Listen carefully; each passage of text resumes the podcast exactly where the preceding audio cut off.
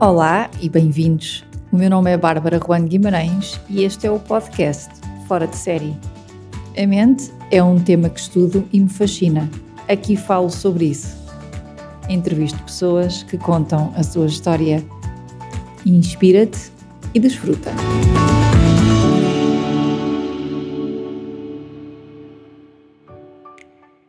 Piloto de moto, eu lidava com muitos medos, tinha muitas inseguranças, tinha muitas dúvidas. E eu nesse dia percebi uma coisa fantástica, percebi que nós somos muito mais capazes do que aquilo que nós acreditamos, acreditamos que somos.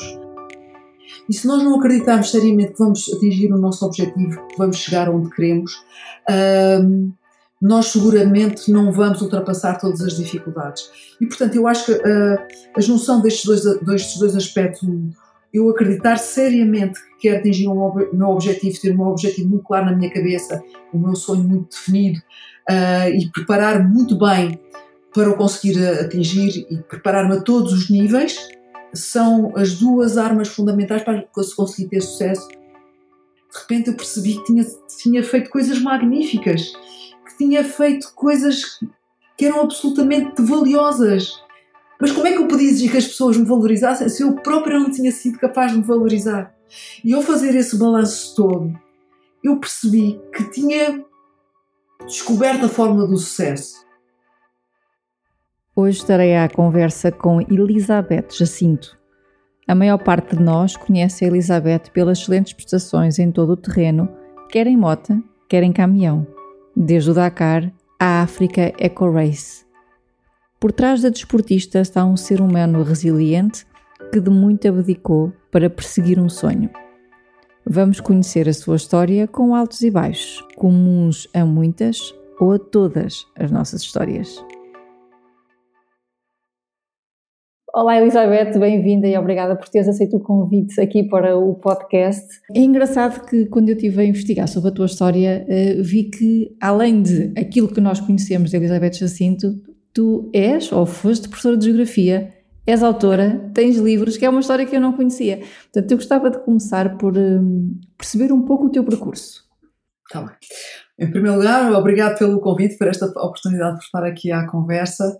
É assim, eu comecei, uh, bom, em termos de, fiz a minha escolaridade normal e lembro-me que houve um, um momento da minha vida que eu considero importante, que foi um momento na adolescência, onde eu me interroguei de facto o que é que eu quero de, na vida, não é? E foi nesse momento que eu decidi que queria estudar e queria ir para a faculdade e queria tirar um curso, que era exatamente o curso de Psicologia e queria trabalhar com crianças e esse foi o meu desafio. Entretanto, continuei a, a estudar de uma forma empenhada para entrar na faculdade e quando foi à altura da candidatura, hum, eu lembro-me que tinha algumas limitações económicas, não, não podia estudar para longe de Lisboa, uma vez que eu morava no Montijo, e por essa razão uh, estava limitada a entrar na faculdade em Lisboa. E por essa razão tinha dúvidas, a minha média era muito próxima da média que era exigida para entrar, eu tinha dúvidas se era possível ou não, então decidi candidatar-me a a dois cursos, a Psicologia e a Geografia. Porquê? Porque a Geografia permitia-me ser professora, trabalhar não com crianças, mas com adolescentes, que também era algo que me agradava, e foi por aí que eu comecei. Pronto, tirei o curso, acabei por uh, apanhar aquele ano da geografia em que se fizeram um ano de transição, uma época ali de transição, em que as pessoas licenciadas em geografia podiam também fazer a parte da formação pedagógica, e eu fila também na prática do meu curso de geografia, foram quatro mais dois anos da área pedagógica para poder ser professora uhum. e dediquei-me a, a, dar aulas durante imenso tempo. Entretanto, uh, lembro-me de estar a fazer o meu estágio uh, e estar toda estressada a olhar para o relógio numa das reuniões com a orientadora de estágio, porque tinha marcado a saída para o meu passe primeiro passeio de todo o terreno. Uhum. e estava toda acelerada, estava na hora de sair e a reunião nunca mais acabava, porque íamos para a Figueira da Foz fazer o primeiro passeio todo o terreno. Pronto, e as coisas começaram assim. Ainda uh, de moto? De moto, exatamente. Uh, depois os livros de banda desenhada apareceram um bocadinho na sequência da minha história como piloto de moto. O facto de eu querer muito partilhar as minhas histórias uh, com o mundo, entre aspas, uhum. porque eu vivia tanta emoção, tantas situações difíceis, uh, aquilo era tudo tão intenso, a minha vivência no desporto era tão intenso, e depois eu vi nos jornais uma frase e dizia Elizabeth classificou-se apenas no lugar tal e aquilo de facto não me realizava, nem me satisfazia, tanta aventura, tanta superação, tanta busca por conseguir os meus objetivos. Uh, e daí um dia eu tomei a decisão de, pôr, contar as minhas histórias, uhum. acho que eram histórias dignas de serem contadas num livro de banda desenhada. Mas entretanto, de facto, depois falhei aqui na altura, uh, ainda antes da competição ser uma coisa séria para mim, eu comecei, uh, fui professora do ensino noturno e com isso comecei a dar aulas, uh, aquele sistema das unidades capitalizáveis, que era um sistema que exigia imenso dos professores e que não nos davam bases nenhumas, porque era suposto o aluno aprender ao seu ritmo e o professor acompanhar o ritmo do aluno no seu processo de aprendizagem. E na realidade, numa turma a gente tinha 20, 30 alunos em momentos diferentes da aprendizagem e, portanto, precisávamos de materiais para apoiar os alunos, para os, para os, alunos serem autónomos. E foi daí que me surgiu a ideia de, juntamente com uma colega, construirmos manuais escolares ativos, dinâmicos, é? onde o aluno pudesse aprender sozinho. Ou seja, nós punhamos no livro uh, os materiais que ele devia consultar, os mapas, os textos, os gráficos, e um conjunto de perguntas que os conduziam na pesquisa, uh, da informação nos textos, nos mapas, nos gráficos, nas fotografias, nas imagens, uh, para o aluno ser capaz de ir descobrindo as coisas sozinho, sozinho e perceber aquilo que era importante para ele. Portanto, e foram esses manuais escolares que eu produzi enquanto professora do curso noturno. Depois, mais tarde, é que veio a banda desenhada e os livros de aventura e por aí fora. Ainda hoje lecionas? Uh, não, uh, portanto, eu pedi licença sem vencimento para poder dedicar-me ao desporto com uma forma mais, com mais tempo, com mais disponibilidade. Uh, depois voltei a dar aulas e, entretanto, quando comecei a fazer corridas de caminhão, percebi que precisava ainda de mais tempo disponível do que eu precisava enquanto piloto de moto. E acabei por uh, voltar às licenças sem, vencimento, depois às dispensas de serviço. Uh, e ficou sempre esta indecisão se eu voltaria a dar aulas ou não. Uhum e tive sempre dúvidas, as pessoas perguntavam-me, eu dizia sim, eu gosto de dar aulas, em princípio voltarei, mas depois quando, quando se pôs a questão de deixar a competição e a hipótese de voltar a dar aulas, aí fui obrigada a pensar seriamente no assunto. Um, e ponderei imenso e decidi que de facto ensinar era uma coisa que eu gostava e que queria eventualmente fazê-lo, mas não voltar ao, ao ensino básico e secundário, então voltei a estudar, uhum. fiz uma pós-graduação na área da psicologia aplicada a contextos de trabalho e agora estou na fase de conclusão de uma ou outra, psicologia aplicada ao desporto uhum. e à atividade física. Uh, e o meu objetivo futuro é de facto dar formação nesta área da psicologia do trabalho, das questões de liderança, do trabalho de grupo, uh, ou até mesmo relacionado com o desporto. Portanto, uhum. ainda estou naquela fase de fazer a transição, mas já não falta muito para me lançar por aí afora num novo projeto de vida que vai substituir aquilo que, que foi a, a, competição. No fundo, a competição acabou por substituir o ensino e agora volta outra vez ao ensino, mas de uma forma diferente. Onde é que sentes que és mais tu? Olha, eu sempre disse a toda a gente que ensinar era algo que me realizava eu dizia sempre às pessoas: há dois momentos na vida onde o tempo passa sem eu dar por ele. É quando estou a dar aulas e quando estou a andar de moto. Hum. E de hum. facto senti isso. Eu gosto imenso de ensinar, gosto de partilhar com os outros, gosto de conviver. Um, e o que é que aconteceu? A competição permitiu uma aprendizagem fabulosa. Eu aprendi imensas coisas, eu cresci imenso como pessoa, amadureci imenso, tornei-me uma pessoa melhor, uma pessoa mais forte, uma pessoa mais capaz e fiz uma conquista enorme. E agora estou naquela fase de gostar muito de partilhar isso com as pessoas e, e, no fundo aquilo que eu aprendi, aprendi sozinha, por descoberta. Se alguém me tivesse ensinado, eu tinha vingado no desporto muito mais cedo e tinha feito muito melhor. Não tive essa oportunidade.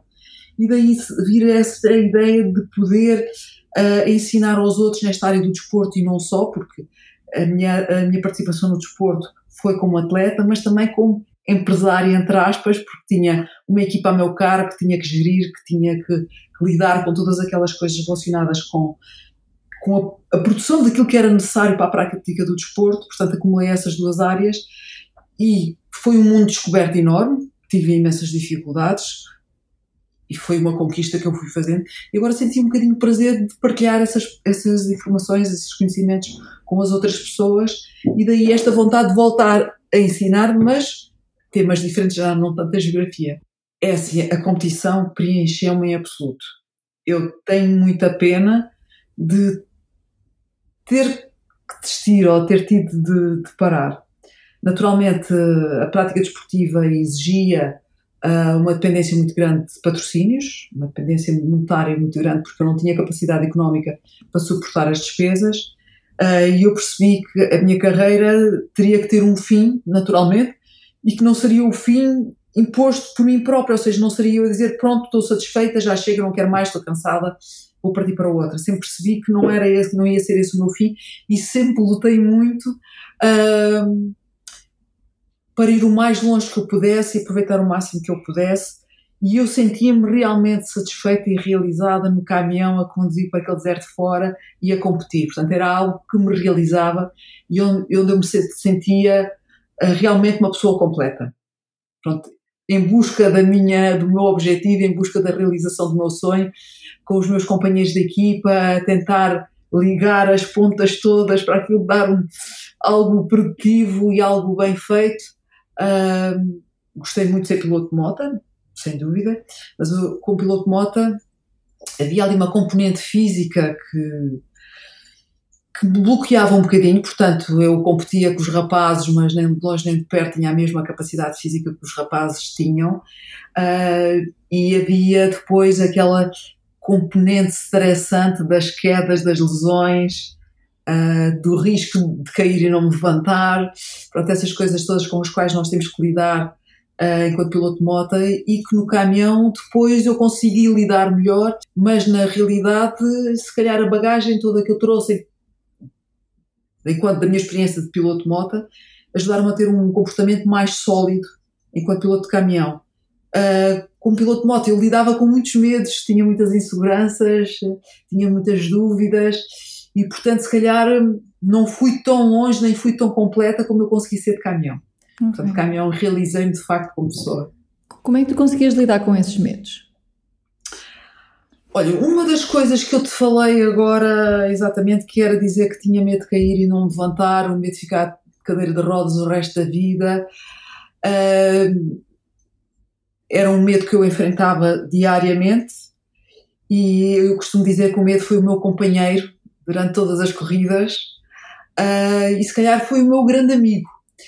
Enquanto piloto, nunca tive coragem de dizer claramente às pessoas que tinha medo que, esse, que isso me acontecesse, não é? De um dia cair, ficar paraplégico ou qualquer coisa assim do género. Uh, não tinha receio de morrer, tinha mais receio de ter uma vida completamente destruída uhum. um, pelo meu objetivo e pela minha ganância de ir para o deserto e fazer corridas e fazer coisas que eu sabia que eram muito difíceis de conseguir fazer bem. Um, mas, como eu estava a explicar, o medo foi o meu companheiro durante aqueles anos Uh, fiz uma amizade séria com ele. Fomos amigos durante estes anos todos. E eu acho que foi com essa amizade que eu consegui ultrapassar imensas situações difíceis e consegui uh, correr menos riscos.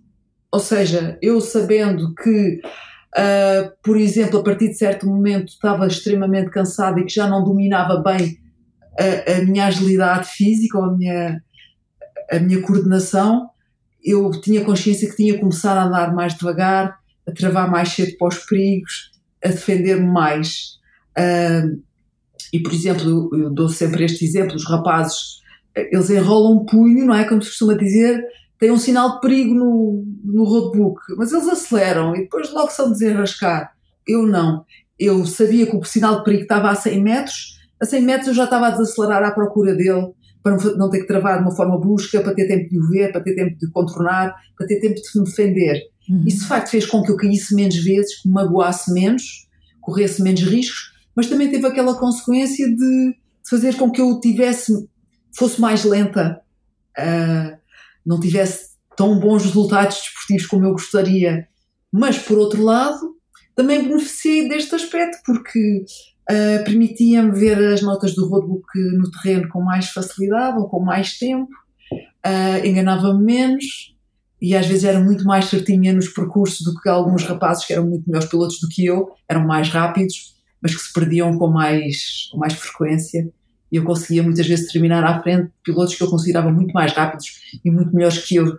Eu tinha uma condição muito defensiva, defendia muito, uh, exatamente por causa destes medos com que eu carregava comigo. No fundo, que iam lá sentados no, no banco do pendura atrás de mim, iam sempre comigo, mas que de certa forma me protegeram de situações, se calhar, dramáticas que eu não queria viver. Hoje farias alguma coisa diferente? Como piloto de moto, aquilo que eu mais lamento foi eu não ter tido a noção de que podia fazer uma carreira desportiva. A moto começou na minha vida como um hobby, uma brincadeira, fui com, com o meu marido para o campo, para passar os fins de semana, para me divertir com os amigos. Uh, fizemos a primeira corrida, foi aquele desafio, os rapazes todos organizaram para fazer uma corrida, uh, estavam-se todos a organizar e de repente eles perceberam que eu não estava alinhada com eles, não é? Então, mas tu também vês connosco, eu não, eu não sou capaz. Eu não tenho condições físicas, não tenho técnica, eu não aguento. Faço 50 km com vocês, fico cansada, como é que eu vou conseguir fazer 300 km numa prova? Eles insistiram, tu tens que vir, tens que vir, tens que vir, e, e há outras raparigas, e tu és capaz, e tu andas connosco ao fim de semana. Isto funcionou como um voto de confiança muito grande, porque eu pensava, eu vou de Lisboa ao Algarve, um, faço 300 km por estrada, chego lá toda cansada, como é que eu vou conseguir fazer 300 km aos saltos em cima de uma moto e chegar ao fim? Não vou ser capaz. Mas eles acreditavam que eu era capaz e aquele voto de confiança fez com que eu pensasse, pá, eles acreditam que eu sou capaz. Será que eu sou capaz? Portanto, a competição apareceu na minha vida de uma forma que não era expectável. Uh, a verdade é que eu fui fazer essa corrida, uh, a minha adrenalina subiu ao máximo uh, eu empenhei-me imenso para andar bem, a me dar o melhor que eu podia. Ao fim de 100 km eu já não me conseguia mexer em cima da moto, tinha tantas dores no corpo, no corpo que eu só sabia que cerrava os dentes e pensava eu tenho que conseguir, eu tenho que conseguir, eu tenho que conseguir. E fui para ali fora, na realidade não consegui porque havia vários rios e eu num desses rios acabei por cair e não consegui logo levantar a moto da água, entrou água para dentro do motor e a moto não trabalhou mais. Eu não a consegui pôr a trabalhar. Mas se fossem perguntar quem era a pessoa mais feliz daquela corrida, não era o rapaz que tinha ganho. Era eu que tinha desistido. Porque eu tinha feito muito mais do que aquilo que eu pensava que era capaz de fazer. Uhum. Eu tinha desistido por volta do quilómetro 270. Eu achava que não fazia nem 70 quilómetros. Faltava muito pouco para chegar ao fim. E eu nesse dia percebi uma coisa fantástica. Percebi que nós somos muito mais capazes do que aquilo que nós acreditamos, acreditamos que somos. Uhum. Um, e percebi que eu tinha sido capaz de me superar. E agora, se eu fui capaz de fazer isto, até onde é que eu sou capaz de ir? Imagina que, que vais treinar agora uh, jovens que querem ir ao Dakar. Disseste que, por exemplo, os medos a ti te faziam abrandar, que os medos a ti te faziam, se calhar, não dar mais do que aquilo, se calhar, que podias dar. Que dois conselhos principais é que davas a um jovem que quisesse participar ao Dakar? Um dos conselhos, de facto, é a pessoa tem que se preparar muito bem. Tem que estar muito bem preparada a todos os níveis, quer físicos, quer, quer em termos de técnica de condução, quer. Porque o Dakar exige que a pessoa seja uma pessoa muito segura, muito sólida em termos emocionais e que esteja preparada para enfrentar todos os obstáculos, todas as dificuldades e que se sinta capaz de encontrar a solução em todas as situações e mais algumas. E, portanto, a pessoa tem que estar muito preparada. Agora, a questão é, será que alguma vez nós vamos, estar, vamos conseguir estar preparados para isto? Não, naturalmente, numa primeira participação. Depois da primeira participação começamos a perceber o que é que é exigido, o que é que se espera de nós e começamos a preparar-nos nós próprios. Portanto, um dos aspectos, um dos conselhos, de facto, uh, que eu daria era exatamente este, ter uma boa preparação levar uma bagagem repleta daquilo que nos faz falta para enfrentar um rally desta natureza. Uh, depois, um outro, que eu acho que é o segredo do sucesso, é nós acreditarmos que vamos conseguir atingir o nosso objetivo, vamos conseguir chegar ao fim. Porque se, se duvidarmos um único segundo, nós já não vamos, se calhar nem estar na linha de partida, porque o esforço que é necessário para nos, organizar, para nos prepararmos para estar à partida é de tal forma grande nós chegamos de tal forma exaustos, há tantos obstáculos que é muito fácil desistir. Uhum. E se nós não acreditarmos seriamente que vamos atingir o nosso objetivo, que vamos chegar onde queremos, nós seguramente não vamos ultrapassar todas as dificuldades.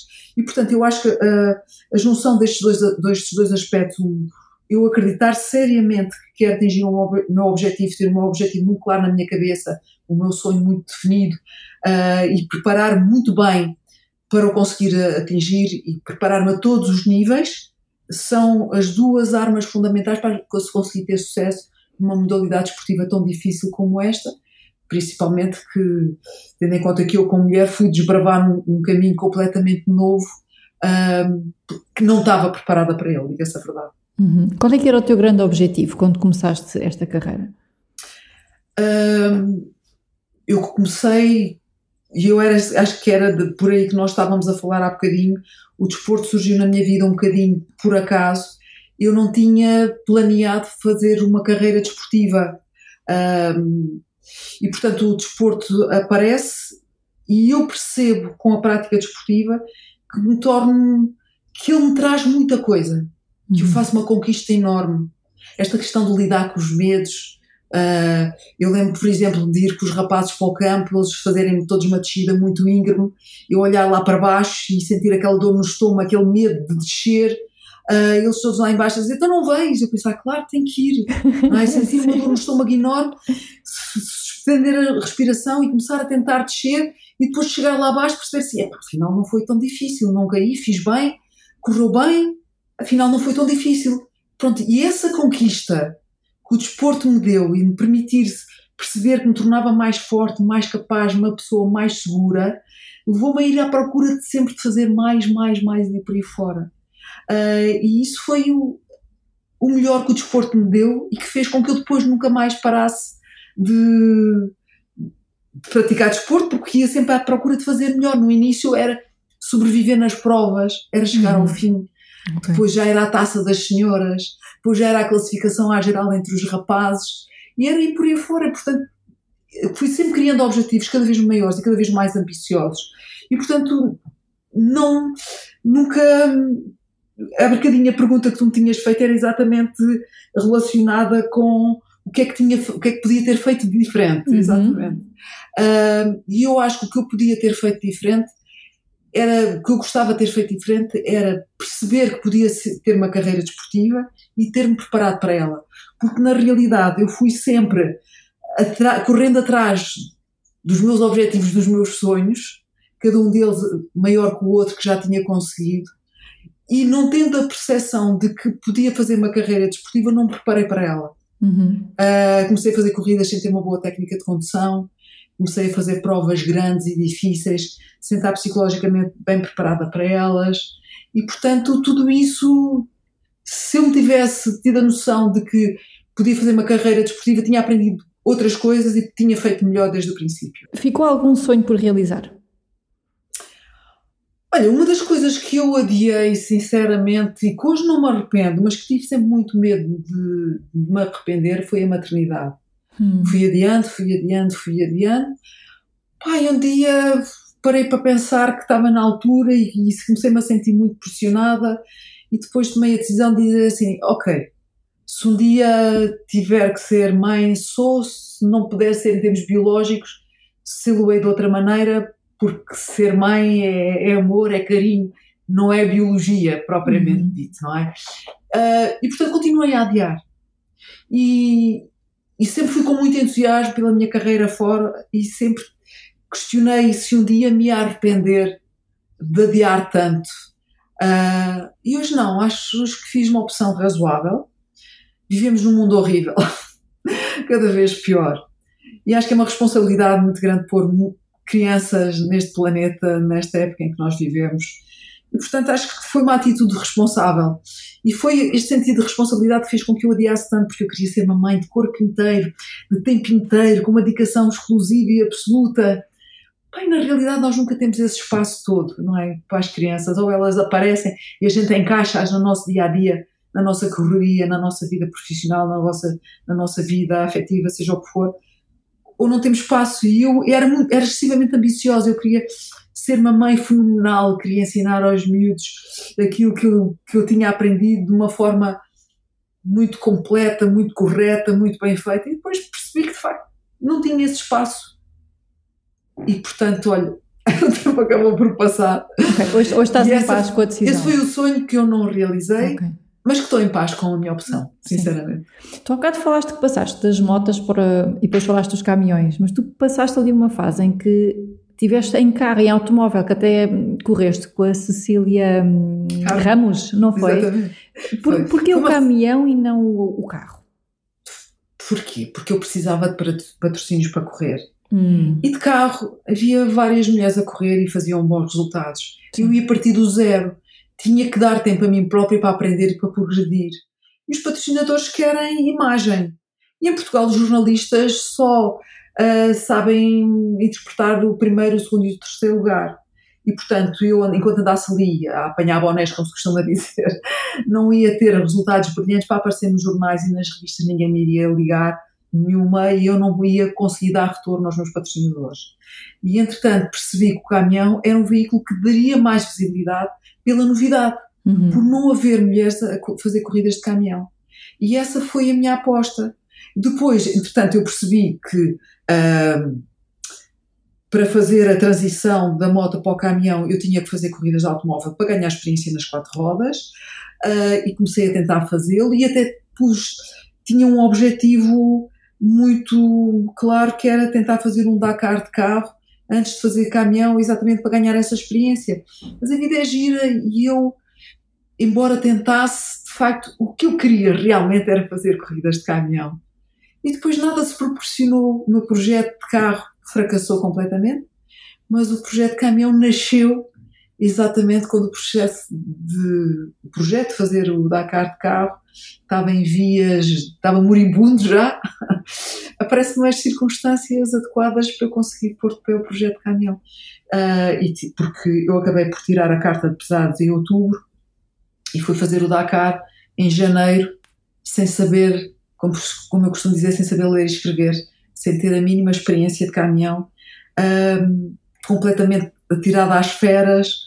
ahm, e foi extremamente difícil aquela minha primeira experiência de caminhão, mas foi fundamental para eu perceber que eu, com um bom caminhão e uma boa equipe, eu podia ser mais competitiva do que aquilo que tinha sido com a moto. E era esse o meu objetivo. Portanto, o caminhão aparece como uma boia de salvação ou como um substituto daquilo que eu não tinha feito com a moto. Com a moto eu não tinha conseguido brilhar, eu deixei a minha competição de moto com um sentimento de frustração muito grande, porque não tinha conseguido brilhar, não tinha conseguido chegar ao, a, a ter resultados visíveis, não é? Uh, eu fiz resultados fantásticos, muito bons, mas a minha classificação era sempre considerada entre os homens. Uh, e, portanto, ninguém a valorizava, ninguém percebia que eu não podia competir com os homens, eu tinha que competir com as mulheres, mas não via mulheres a competir, e, portanto, a minha classificação não era valorizada. E, portanto, eu senti muita frustração disso, de, de não brilhar, porque eu trabalhava muito, dedicava muito, empenhava muito, e esse sentimento de frustração fez com que eu tomasse a decisão de abandonar a competição. Uh, e quando eu começo a minha carreira de caminhão, eu começo exatamente com esta ambição louca e desmiolada, dizer assim, não, eu quero chegar ao topo da classificação geral, quero ser reconhecida como um bom piloto. Uh, e não quero dar nas vistas por ser aquela mulher que, que pratica um desporto de homens. Uh, é claro que eu digo um projeto desmiolado porque eu não tinha, não tinha nada para pôr este projeto de pé, porque eu não tinha conhecimentos de caminhão, não tinha experiência de caminhão, não tinha um caminhão, não tinha um treinar, não tinha conhecimentos técnicos, não tinha equipa, não tinha nada. Eu tive que construir tudo de base.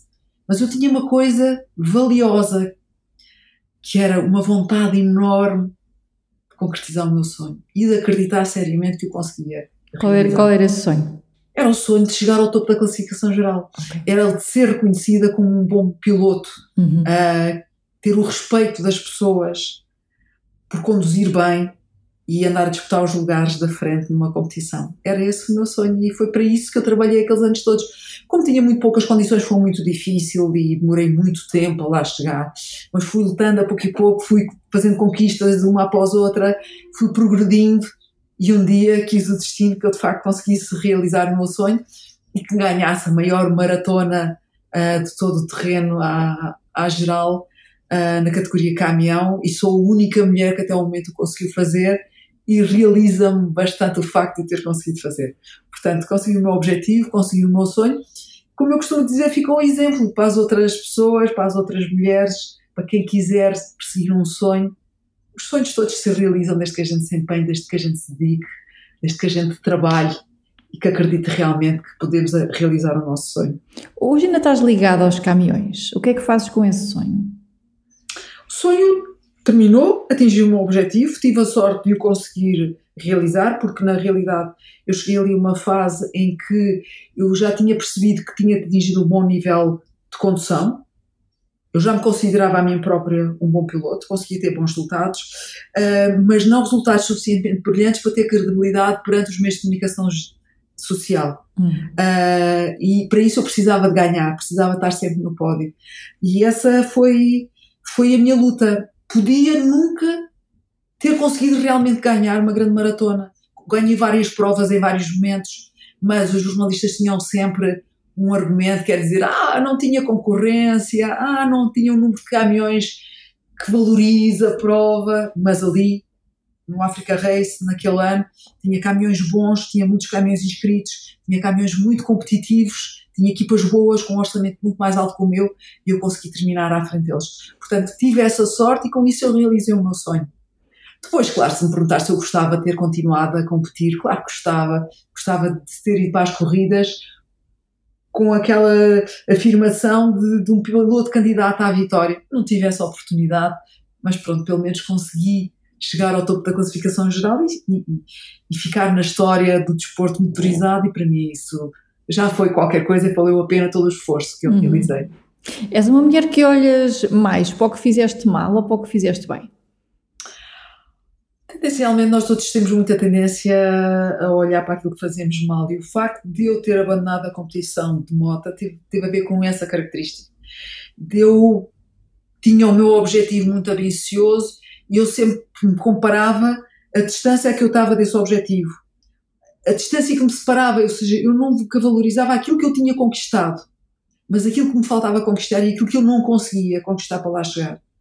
E foi isso que me fez sentir muito frustrada, eu senti que as pessoas não me valorizavam, não valorizavam o meu esforço, uh, de eu querer muito chegar a, aos lugares de topo da classificação geral e ficar sempre a meio da tabela, por exemplo. Eu não tinha físico realmente para, para, para competir com os rapazes, mas só mais tarde, e vou dizer, só depois de eu ter abandonado a competição de moto, ter tomado a decisão de abandonar a competição de moto e ter sentido o alívio imenso de, de que isso me trouxe e de eu começar a refletir de uma forma fria e desapaixonada sobre aquilo que tinha feito, só nessa altura é que eu consegui valorizar aquilo que tinha feito. Uhum. E, e, provas que eu me envergonhava tanto de não ter tido, de não ter tido sucesso, de repente eu percebi que tinha, tinha feito coisas magníficas, que tinha feito coisas que eram absolutamente valiosas. Mas como é que eu podia exigir que as pessoas me valorizassem se eu própria não tinha sido capaz de me valorizar? Uhum. E ao fazer esse balanço todo, eu percebi que tinha descoberto a fórmula do sucesso eu agora, com a minha experiência de moto, eu sabia tudo o que era preciso para vencer. E foi com esta perspectiva que eu me lancei nas corridas de caminhão. Uhum. Agora eu sei o que é que faz falta para se ganhar. Percebi todos os erros que tinha feito e estava disposta a iniciar um novo projeto com, com novos conhecimentos, com uma aprendizagem sólida e com a convicção de que nós podemos ganhar. E o que é que é preciso para ganhar? Ter um sonho pelo qual nós estamos dispostos a lutar, um sonho grandioso, ambicioso, transformar esse, esse sonho num objetivo muito concreto, muito bem definido, para o qual nós podemos trabalhar, uh, trabalhar de uma forma séria e acreditar que podemos chegar ao nosso objetivo. E tudo estes, estes quatro itens são os quatro itens fundamentais para nós conseguirmos chegar onde quisermos. Agora que sabes isso, estava-te a ouvir, nunca ponderaste treinar pessoas para fazer, agora que já sabes muito mais do quando começaste, nunca ponderaste treinar pessoas para fazer aquilo que tu fizeste? Ou seja, manter-te nas corridas, na daí, equipa. Daí a, a minha questão de, de, ir aprender a psicologia do desporto, uhum. naquele sentido de eventualmente poder trabalhar um bocadinho nessa área. Um, não tanto como piloto da técnica de condução, uhum. que também eu podia fazer, mas mais nestas questões psicológicas, nestas conquistas psicológicas que nós temos que fazer para enfrentar todas as dificuldades que o desporto nos põe. O, o que é que te chateia mais hoje em dia? Olha, o que me chateou muito durante estes anos todos foi uh, o facto de perceber que as pessoas não me levavam a sério, não, me, não acreditavam em mim. Uh, e as pessoas não acreditavam em mim ao ponto de me dizerem na cara que não acreditavam. E isto era absolutamente doloroso para mim, que trabalhava tanto. Uh, vou dar um exemplo. Então a corrida, como é que correu? Correu? Ah, correu, fiquei, fiquei em, em décimo. Ah, só haviam 10 caminhões em prova. Era deste género. Ou, ou depois eu passei a, a, dizer a minha classificação comparada com, com a geral, não é? E dizia, não, mas eu na geral da prova fiquei, por exemplo, em vigésimo. Ah, não havia equipas boas. Portanto, as pessoas estavam sempre a dar-me a entender que, que aquilo que eu fazia não tinha valor. Porque, no fundo, a perspectiva é sempre assim. O Dakar ou as corridas em África são corridas extremamente difíceis, não são? São. Todos, estamos todos de acordo que são. Então há uma mulher que faz, então afinal é porque não é, não é difícil. Ou então ela não está a fazer aquilo que é suposto fazer. Há aqui qualquer coisa que não bate certo. Um, houve um jornalista marroquino, quando eu ganhei o Rally de Marrocos, foi fazer uma entrevista ao meu marido e perguntou-lhe se ele não achava que o facto de uma mulher ganhar a categoria caminhão que desvalorizava a modalidade. E esta pergunta reflete exatamente aquilo que as pessoas pensam e aquilo como é que as pessoas me encaravam. Se uma mulher ganha, porque afinal não é tão difícil. E portanto, se a gente acredita que o Dakar continua a ser difícil, é porque então há aqui qualquer coisa errada com ela, ela não está a conseguir fazer, não é? E portanto, esse, esse, esse descrédito, essa, o facto das pessoas não acreditarem em mim foi das coisas que mais me chateou ao longo destes anos todos e foi se calhar a coisa que mais me incentivou a ultrapassar situações difíceis para ir sempre mais longe para conseguir provar que de facto eu tinha condições de fazer e tinha condições de chegar até onde eu me propunha. O que é que tu respondias quando te diziam essas coisas? explicava às pessoas que não, que havia. Era, eu sempre tive a característica de ser uma pessoa humilde e sempre. Nunca não mandei ninguém à fábula. Tentava explicar-lhes que de facto não, que tinha feito um bom resultado, que havia muitas equipas em prova e tal, tal. E, mas depois ficava triste, no fundo percebia que, que as pessoas não me levavam a sério e isso transtornava-me um bocadinho. Mas ao mesmo tempo era um incentivo para continuar a trabalhar. Um, pensava sempre, porque quando uh, faziam reportagens na televisão eu tinha bons resultados, e, mas depois os jornalistas nunca punham imagens minhas. Eu pensava, não, um dia que eu consiga ganhar, as pessoas vão de facto pôr imagens minhas, eu só tenho que ganhar. Aquilo incentivava-me a trabalhar para ganhar. E depois ganhava as provas e as pessoas começavam, continuavam a não pôr imagens minhas. Uh, isto de facto magoava-me um bocado. Sim. O que é que gostavas de dizer a essas pessoas? Gostava de lhes dizer que, então, que estavam a enfrentar uh, o mundo com, com, uma perspectiva muito estereotipada e com muitos preconceitos. Hum. Que não é o facto de ser homem ou ser mulher que faz a diferença, faz a diferença a vontade e o trabalho que nós desempenhamos para atingir os nossos objetivos. Isso é que faz realmente a diferença, não é o género que causa a diferença.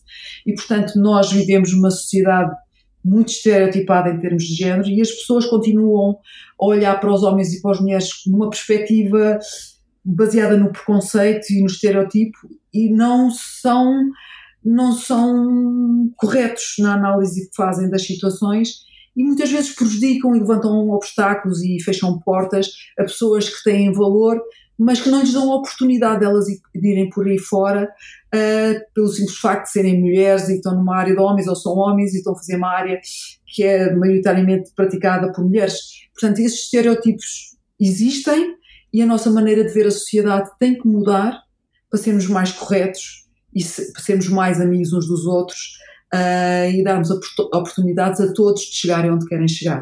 Ok, como é que ultrapassas quando as coisas não te correm bem? Porque eu percebi que a, a tua vida foi feita muito mais de os chamados insucessos e das pessoas estarem, não é contra ti, mas não valorizarem, e tu sempre continuaste.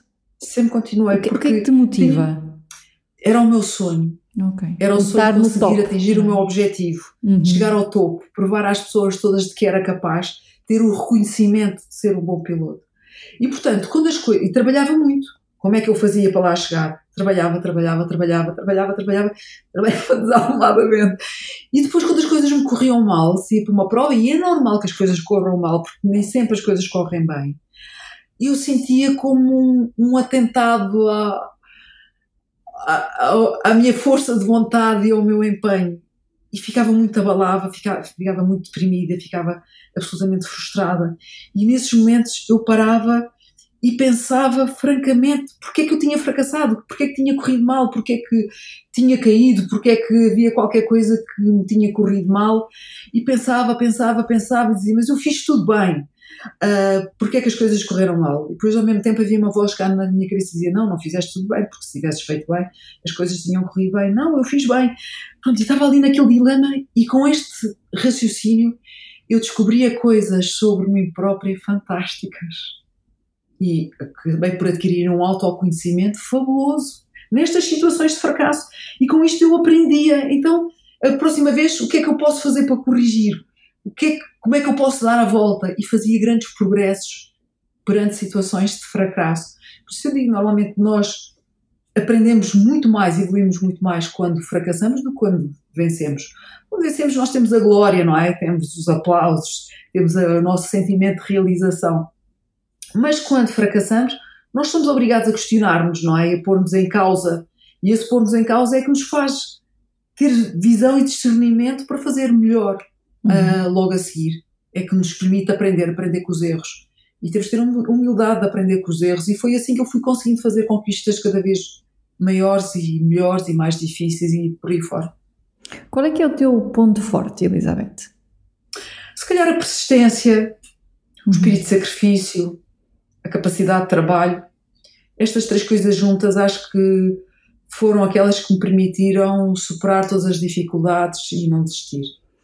A capacidade de lutar pelo objetivo e ter sempre na mira o meu objetivo e não, não ceder por nada. Cair, magoar-me, levantar-me, sofrer as dores e continuar a sofrer dores.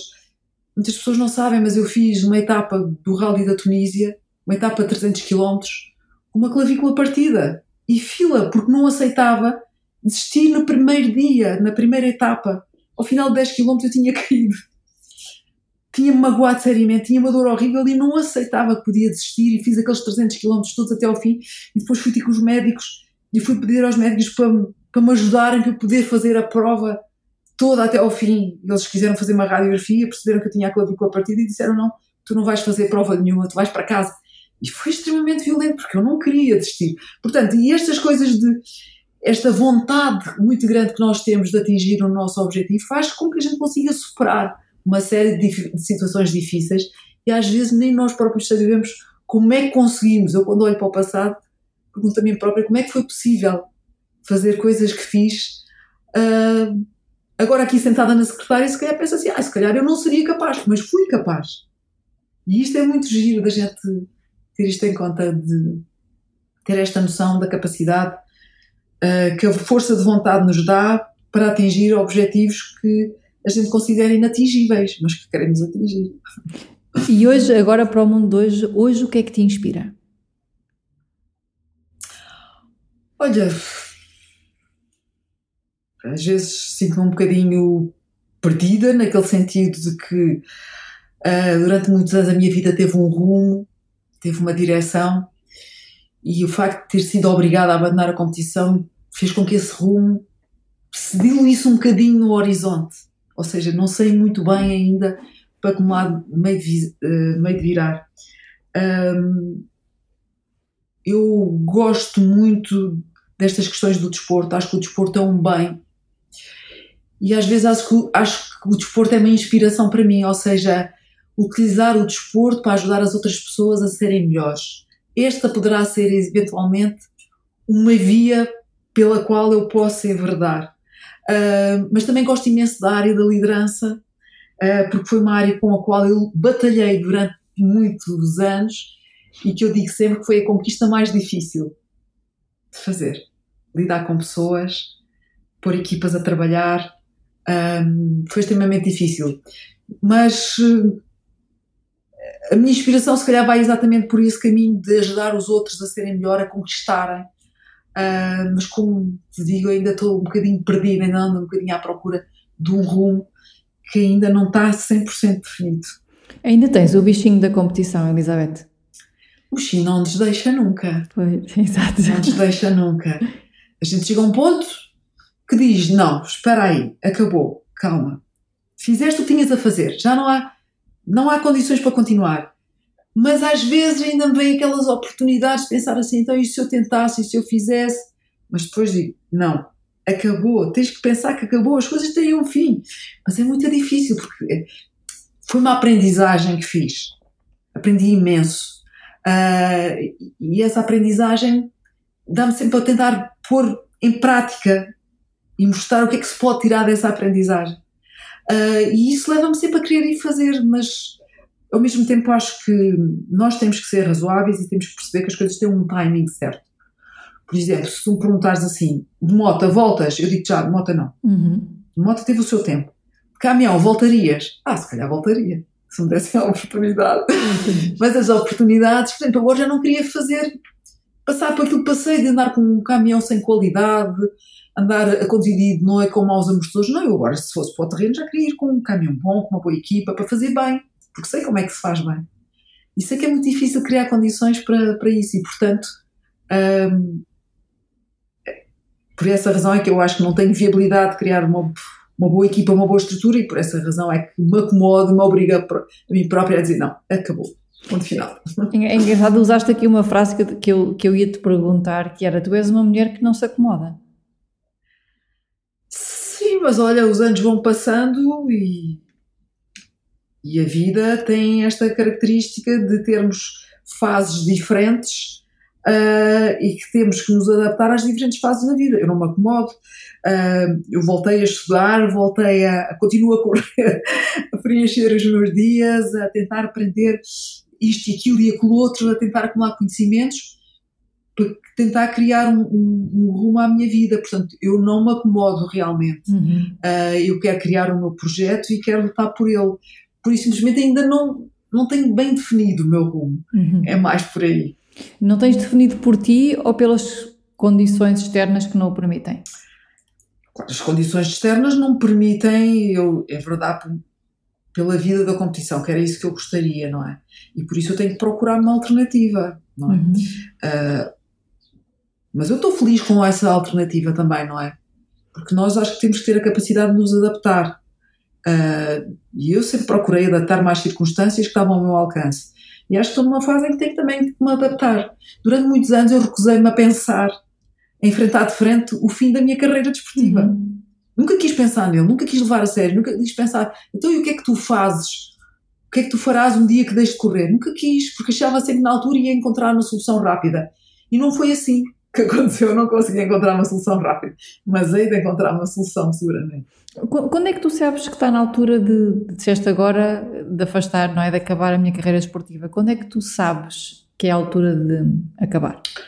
Eu senti que era a altura de acabar quando comecei à procura de patrocínios, ou seja, eu vencia, uh, sou neste momento a única mulher no mundo uh, que conseguiu vencer uma grande maratona em caminhão, sou um marco na história, até mesmo nestas questões de género. Uh, e depois de ter conseguido essa proeza, vou à procura de patrocínios para continuar e não consegui. Então aí eu percebi que se calhar não valia a pena uhum. continuar a remar contra a maré. Portanto, se o país continua igual, se continua-se a não valorizar as pessoas que, que, têm valor ou que procuram fazer conquistas que dão visibilidade ao país noutros países, e se não se valoriza, essas empresas preferem financiar o primo e o amigo um, e não acreditam em projetos desportivos de valor, então não vale a pena. Portanto, então, nesse caso, está na altura de parar. O que é que hoje te faz largar tudo e ir? É o sentir que vale a pena. Se o ir me permite uma conquista como pessoa, para mim ou para alguém, então aí vale a pena largar tudo e ir. Uhum. Esse sentimento de que podemos conquistar, de que podemos construir, que podemos ser melhores, que, que nos traz um apoio, um apoio positivo a nós como pessoas, uh, não só para mim, mas para as pessoas que me rodeiam ou para as pessoas com quem uh, eu posso eventualmente trabalhar. Então, nesse caso, eu acho que vale a pena. Estamos, estamos quase aqui a, a terminar, Elizabeth. Eu queria te deixar uma última pergunta, agradecer-te pela tua, pela tua entrevista, pelo teu exemplo. Um, eu ouvi-te falar de, de, liderança, percebi que liderança, competição estão muito presentes. Há duas perguntas que me surgem. Uma é se alguma vez pensaste em liderar equipas na competição, mesmo não sendo tu o piloto. Algo que podia acontecer e era algo que eu saberia fazer muito bem. Eu percebi isso, sim. Sim, mas vivemos num mundo de homens, o mundo da competição é um mundo de homens, um, e para além de eu sou mulher, e para além de ser mulher, sou portuguesa. Hum. Ou seja, vivo num país pequenino, onde não há equipas, onde não há empresas a financiar, onde não há equipas desportivas. E, portanto, eu, portuguesa, vou-me candidatar para uma equipa francesa-alemã? Não, eles também têm lá as suas pessoas que falam a sua língua, partilham a sua cultura uh, e que, portanto, lhes, com a qual se poderão relacionar mais facilmente. E, portanto, eu tentei logo à partida, uh, em verdade, por exemplo, pelo mundo das organizações, mas é esta questão, não é? Não é dos nossos, é de outro país, não está aqui perto, é mulher, isso levanta uma série de contrariedades. É, o podcast, o podcast chama-se Fora de Série Elizabeth. Eu gostava que me dissesses quem é a Elizabeth fora de série. Elizabeth fora de série é aquela rapariga desmiolada que um dia se lembrou de fazer uma coisa que não estava ao seu alcance, uh, que não estava ao alcance das mulheres em termos gerais e que era qualquer coisa impossível de se fazer. E Elizabeth fora de série foi aquela Elizabeth que um dia meteu na cabeça que havia de fazer uma coisa que era impossível de conseguir fazer. Ainda Mas faz conseguiu isso. tornar possível. E isso é que foi importante. ainda faz isso, ainda gostas de ir em direção aos impossíveis? Ainda gosto. Por exemplo, eu estou a aprender a jogar golfe. é isto era suposto ter acabado, mas agora lembrei-me disto. Não, era uma, que é uma modalidade extremamente difícil. Sim, já joguei. Que exige um nível de coordenação absolutamente fabuloso, para além de outras componentes psicológicas fabulosas e que eu decidi que tenho que aprender a jogar bem golfe. Não tanto com o objetivo da competição, naturalmente, mas por, para ir por aí curtir a vida com o meu marido, jogar em campos diferentes, em outros países, mas quero aprender a jogar bem. Tem sido um desafio enormíssimo, é super difícil. Mas, tal e qual como no, no todo terreno, a pouco e pouco eu vou fazendo o meu progresso, vou melhorando tranquilamente, calmamente, por ali fora, vou-me empenhando e vou. E um dia de conseguir jogar bem. Ok. Elizabeth, muito obrigada pelo teu tempo e um beijinho muito Obrigado, grande. Obrigado, eu. Foi um prazer estar aqui à conversa. Uh, são tantas as histórias que às vezes me perco, mas gostei muito de partilhar uh, aqui este bocadinho da minha história convosco, contigo particularmente. Obrigado. Obrigada por teres ouvido este programa. No site aboutlife.pt encontras mais informação sobre outros podcasts retiros, eventos e o livro que escrevi Saber Reagir. Vivo leve, de bem contigo e feliz.